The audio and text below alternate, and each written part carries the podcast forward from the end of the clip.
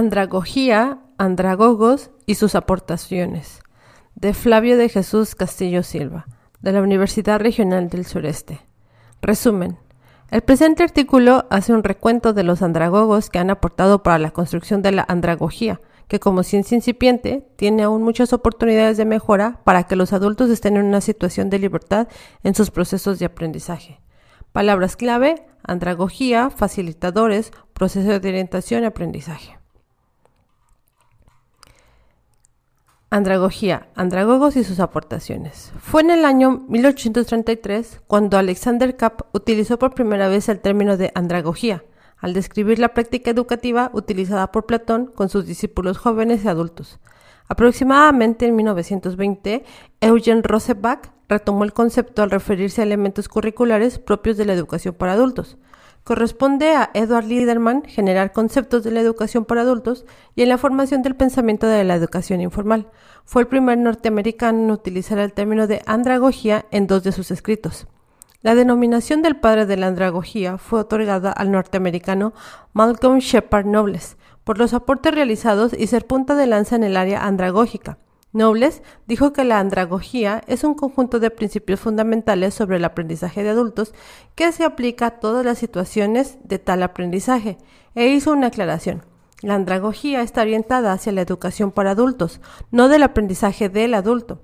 Así como la pedagogía atiende el qué educar y siendo la andragogía el símil para la educación entre adultos, entonces también abarcaría lo mismo. Nobles mencionó que entendiendo que el niño y el adulto aprenden de manera diferente, entonces la pedagogía para los niños y la andragogía para los adultos, y así como no puede existir procesos andragógicos para niños, tampoco debiesen existir procesos pedagógicos para los adultos. La diferencia principal entre ambas ciencias es que en la pedagogía hay un proceso de enseñanza y por lo tanto la educación es guiada. En cambio, en la andragogía no es así. Para Liederman, citado por Knowles, la educación de adultos es un proceso por el cual los alumnos cobran conciencia de sus experiencias más importantes. El reconocimiento de la importancia nos lleva a la evaluación, los significados a la experiencia cuando sabemos lo que sucede y qué importancia tiene ese suceso en nuestra personalidad. Asimismo, el propio Liederman enunció supuestos clave para los aprendices adultos. 1. Los adultos se motivan a aprender cuando experimentan necesidades e intereses que el aprendizaje satisfará. 2. La orientación de los aprendizajes hacia el aprendizaje se centra en la vida. 3. La experiencia es el recurso más rico para el aprendizaje de los adultos. 4. Los adultos tienen una profunda necesidad de autodirigirse. Y 5. Las diferencias individuales entre la gente se incrementan con la edad. El adulto, definido por la RAE, como dicho, de un ser vivo que ha llegado a la plenitud de crecimiento o desarrollo. Para Nobles existen cuatro definiciones viables de adulto. A. Biológica. Nos volvemos adultos biológicamente hablando cuando llegamos a la edad en que somos capaces de reproducirnos. Legal. Somos adultos cuando llegamos a la edad marcada por un país para obtener la mayoría de edad. C. Social. Somos adultos cuando desempeñamos papeles de adulto como el hecho de incorporarnos al ámbito laboral. D. Psicológica. Llegamos a la adultez cuando nos reconocemos como tal. El modelo androgógico holístico de tres niveles propuesto por Nobles está compuesto de la siguiente manera. Metas y propósitos de aprendizaje, diferencias situacionales e individuales, principios fundamentales de los adultos, crecimiento institucional, diferencias de relación con la materia, diferencias situacionales, crecimiento social, diferencias individuales de los alumnos y crecimiento individual. Metas y propósitos de aprendizajes. Nobles consideró que existe una interrelación entre el individuo, la institución y la sociedad a la que pertenece. En pocas palabras, todo lo que una persona consiga en su desarrollo se beneficiará tanto su institución como una sociedad compartiendo recíprocamente los logros. Diferencias situacionales e individuales. Nobles consideró que la historia de vida del ser humano, especialmente el adulto, son diferentes y que en lo particular tiene sus propias diferencias tanto en experiencias de vida y laborales, en conocimientos y capacidades, ritmos y estilos de aprendizaje. C. Principios fundamentales de aprendizaje de los adultos. Los seis principios andragógicos que aparecen en el centro de la figura 1 se describen a continuación. 1. El aprendiz necesita saber por qué tiene que aprender algo antes de someterse al proceso de aprendizaje. Como el adulto es partícipe de su formación, él debe identificar claramente la necesidad de su aprendizaje. Sabiendo sus metas, podrá aprovechar la formación para llegar a conocimientos que le permitan potenciar su desempeño. 2. El autoconcepto. En la andragogía, el adulto, por ser una persona con un grado de madurez tal que le permite saber que él mismo está la responsabilidad de su crecimiento y de su vida, al dar el primer paso al decidirse participar en un proceso de aprendizaje. 3. El papel de la experiencia de los participantes. Aprovechamiento del capital humano, los participantes traen un cúmulo de conocimientos generales de su vida o de sus grados académicos, de cursos previos y de otras tantas fuentes de información, así como la experiencia acumulada por el tiempo y eventos vividos. 4. Disposición a aprender del participante. Los contenidos temáticos desarrollados en el curso deberán ser significativos al participante adulto para que lo relacione con su vida o algún rol de ella. Asimismo, todas las actividades a realizar, tareas, están estructuradas de tal manera que permitan pasar de una etapa de desarrollo a otra. 5. Orientación hacia el aprendizaje. Es conveniente considerar dos cosas, que el curso está planteado para obtener conocimientos, destrezas, valores y actitudes de una manera más eficaz al presentársela en un contexto de aplicación en las situaciones de la vida real, y b, que el tiempo sea la propiedad en la formación y no se llegue al extremo de mantenerlo sentado varias horas. 6. Motivación para aprender. Es la generación del desplazamiento de una actitud hacia otra distinta. La fuente de la motivación viene del individuo mismo y para algunos puede ser dinero, poder, autoridad o los tres. Para otros puede ser éxito, voluntad, valor y disfrute. El doctor Félix Gregorio Adam Esteves, de origen venezolano, quien trabajó para la UNESCO, Premio Mundial de la Alfabetización Mohamed Reza Pavli, mención honorífica, UNESCO París, Francia, y que además fue un impulsor de la educación para adultos, fue otro andragogo cuyos aportes tan importantes o más que los del Nobles debido a que fueron resultado de sus propias investigaciones y experiencias por lo que ha sido considerado como el padre de la andragogía en Latinoamérica. Como lo mencionó en su 30 aniversario de la Universidad Interamericana de Educación a Distancia de Panamá, definió con sus argumentos la diferencia entre pedagogía y andragogía. El doctor Adam consideró con base en las características de los adultos que la andragogía no podría existir el proceso de enseñanza-aprendizaje, que es un proceso dirigido por el pedagogo. En cambio, debiese existir entonces un proceso de orientación-aprendizaje, para que el adulto construyese su aprendizaje y el facilitador, dentro de sus funciones sustantivas, atendiese y orientase al o a los participantes de tal manera que puedan asegurar sus aprendizajes. Aunado a lo anterior, el doctor Adam mencionó que sea la pedagogía quien atiende al niño y que se extienda hasta la adolescencia y la andragogía atienda al adulto. Asimismo mencionó que la praxis andragógica se debería basar en dos principios, la horizontalidad y la participación. Horizontalidad, considerándola en dos sentidos. Cualitativa, tanto el andragogo como el participante poseen conocimientos y experiencias que son considerados durante la vida educativa. Y cuantitativa, que tiene que ver con los cambios propios de la edad, disminución visual, auditiva, retención memorística, entre otras. Y la participación, democratiza en primer lugar el proceso formativo porque todos los participantes y el facilitador tomarán decisiones de situaciones que sea de interés en común y que puedan verse afectados o beneficiados. Debido a este principio, a los que estudian bajo la andragogía se les llama participantes. La evaluación en la praxis andragógica deberá ser concordante al proceso formativo, en donde el participante tiene la mayor responsabilidad y que según la andragogía el participante es el principal experto de su aprendizaje, por lo que es necesario que la responsabilidad de la evaluación no recaiga en el facilitador, como sucedería en el proceso pedagógico.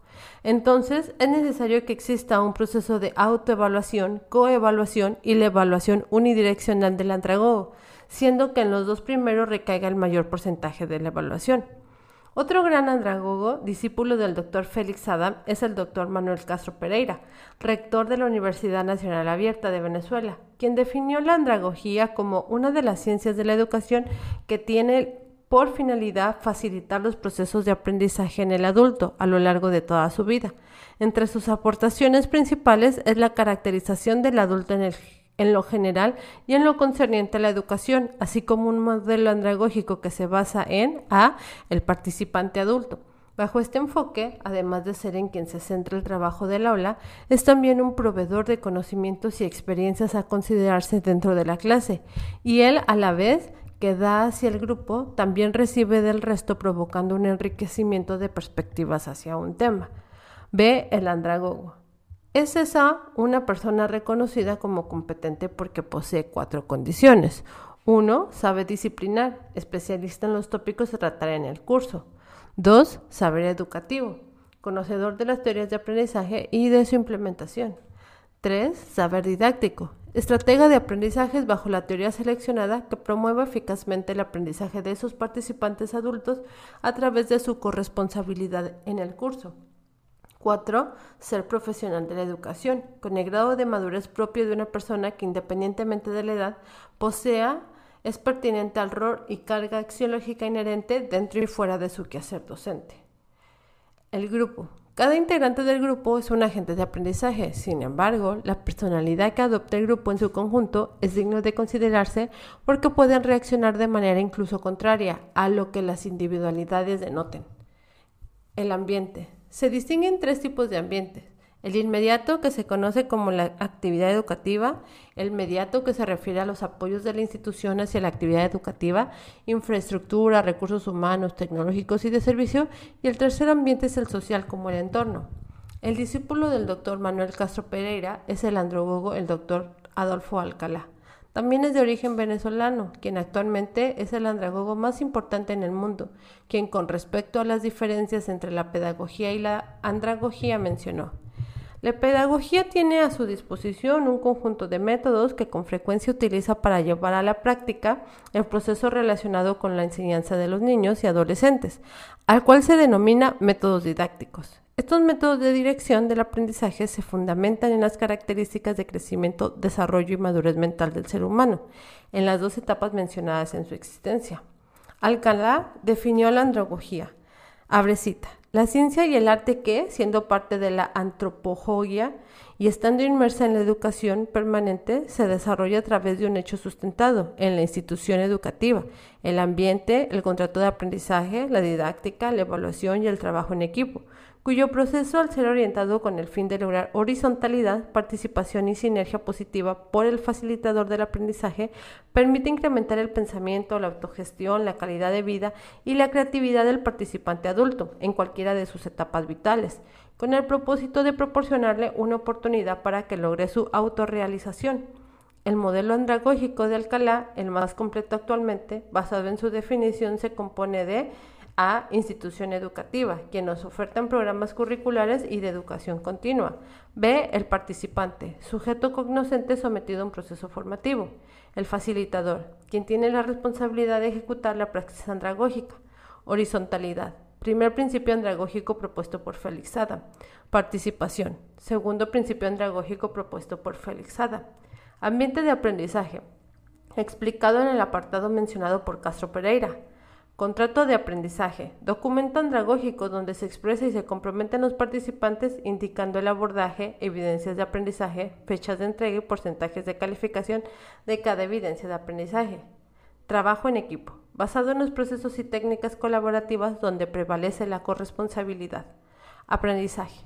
Puede realizarse en cualquiera de las tres modalidades más comunes actualmente. Presencial, semipresencial, abierto y a distancia puede promoverse a través de las siguientes actividades. Expresión, autovaloración, comunicación, creatividad, innovación, intercambio de experiencias, talleres, investigaciones, exposiciones, ejecuciones, experimentaciones, orientación, evaluación, construcción de nuevos saberes, demostraciones, redacción de instrumentos de aprendizaje, ejecución de actividades emprendedoras, resolución de problemas, análisis crítico de documentos, Participación de grupo dividido en equipos a lo que se refieren las indagaciones sucintas, tareas didácticas, conferencias, ponencias y debates. Didáctica del aprendizaje, acorde al aprendizaje colaborativo y el trabajo autodirigido. Sinergia positiva. Se logra cuando se concentran esfuerzos para lograr objetivos, fines, metas o proyectos. Se satisfacen las necesidades e intereses de los adultos mayores y su proceso educativo se fundamenta en los principios de la sinergia y la andragogía la actividad grupal se caracteriza por trabajo en equipos, horizontalidad, participación, investigación-acción, confrontación de experiencias, aprendizaje constructivista, respeto a las ideas, posiciones, creencias y valores, aceptación de las personas sin importar edad, sexo, raza, religión, condición económica, incapacidad o participación política. Evaluación andragógica, explicado anteriormente con las aportaciones del Dr. Adam. Entre sus últimos trabajos se ha abocado al estudio del adulto de la tercera edad, donde denunció deficiencias que afectan a este tipo de adulto. La visión, la audición, la fortaleza, el esqueleto y los músculos. Asimismo de los beneficios que da llegar a tercera edad. Generalmente tienen una actitud muy abierta en su relación con otras personas, tienen muy claro su concepto de libertad, muchos conocimientos acerca de historia, psicología, política, educación, arte y ciencia, experiencia, reflexión, prestigio, equidad, juicio y sinderesis. Por último, el andragogo Flavio de Jesús Castillo Silva, de origen mexicano y con influencia en la escuela adámica, tipificó las características del estudiante universitario y de posgrado que a la luz de la andragogía pueden incidir en su aprendizaje. Los universitarios. La gran mayoría son adultos jóvenes, no tienen arraigado el compromiso, sobre todo los que han estudiado en escuelas religiosas o un, o un modelo conductista. Existe un marcado magistrocentrismo. El status quo está bien implementado en la relación profesor-estudiantes. El universitario acostumbrado al aprendizaje autónomo fácilmente se, orienta, se reorienta al aprendizaje autodirigido. El proceso de evaluación en licenciaturas aún está en pañales. Posgrado se mantiene el status quo, existe aún magistrocentrismo y tradicionalismo en el aula, los compromisos laborales y sociales interfieren en los procesos de formación, la variedad de perfiles y experiencias favorecen las sesiones, hacer equipos de trabajo para actividades fuera del aula puede llegar a ser una acción muy compleja por cuestiones geográficas de tiempo y de trabajo, sin distinción de la etapa de adulto, el uso de la TIC no son bien recibidas. Otra aportación que ha realizado es la sistematización de la praxis andragógica que representada gráficamente sería así. Planeación básica que sigue a la coplaneación, contrato de aprendizaje y desarrollo o ejecución que conforman el encuadre. Esto lleva en automático a la evaluación auto, co y unidireccional. La planeación básica o preplaneación es la manera en que el andragogo se prepara para que cuando esté frente al grupo puede implantar la praxis andragógica con participantes que tengan o no antecedentes de la andragogía. Dentro de la fase de encuadre y al estar frente al grupo sucederá en primer lugar la coplaneación, proceso en donde el facilitador o andragogo promoverá el uso de principios andragógicos para que los participantes puedan determinar la conformación de sus equipos de trabajo, las evidencias que quieren presentar de su aprendizaje a lo largo del curso, los porcentajes que valdrán dichas evidencias y los porcentajes que regirán con respecto a la autoevaluación, coevaluación y evaluación unidireccional del facilitador. Todo lo anterior deberá estar plasmado en el contrato de aprendizaje. Con base en lo anterior se ejecutará el proceso formativo y al término del mismo sucederá el proceso de evaluación desde sus tres perspectivas. A manera de finalizar, se ha buscado a lo largo del artículo hacer un recorrido por los andragogos que han dado sus aportaciones a través de sus respectivas investigaciones y construcciones de sus marcos teóricos. Aún falta mucho por hacer, entre las cosas es lograr que nuestros sistemas educativos nacionales se logre dar un lugar al que corresponde a la andragogía, situando a la vez a la pedagogía para la enseñanza de los niños. De esa manera, las universidades dejarían de ser escuelas primarias de alto nivel, mencionado así por el doctor Adam en alguna intervención en Pátzcuaro, Michoacán. Recuerda que toda la información de este artículo se encuentra en la caja de descripción. Gracias por escuchar.